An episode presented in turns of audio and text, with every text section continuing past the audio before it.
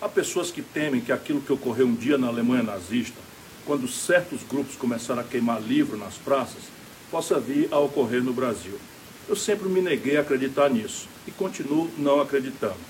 Mas tomei um susto grande hoje ao ver que simbolicamente isto já começou a ocorrer.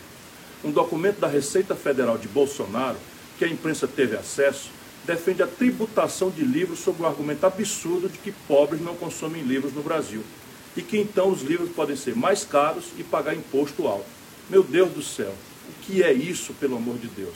Seria o mesmo que dizer que vamos aumentar o preço da comida, já que só os ricos podem comer bem. Das roupas, porque o pobre se veste mal, e quem vive na extrema pobreza se veste de trapo. Isso é a suprema exclusão dos excluídos.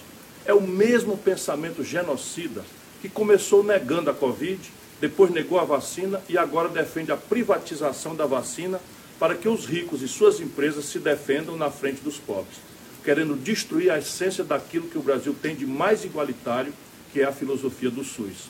Sabe por quê? Porque eles pensam que se é pobre, pode morrer. Se é pobre, não precisa de educação. Se é pobre, não precisa de livro. O Brasil não pode conviver com isso.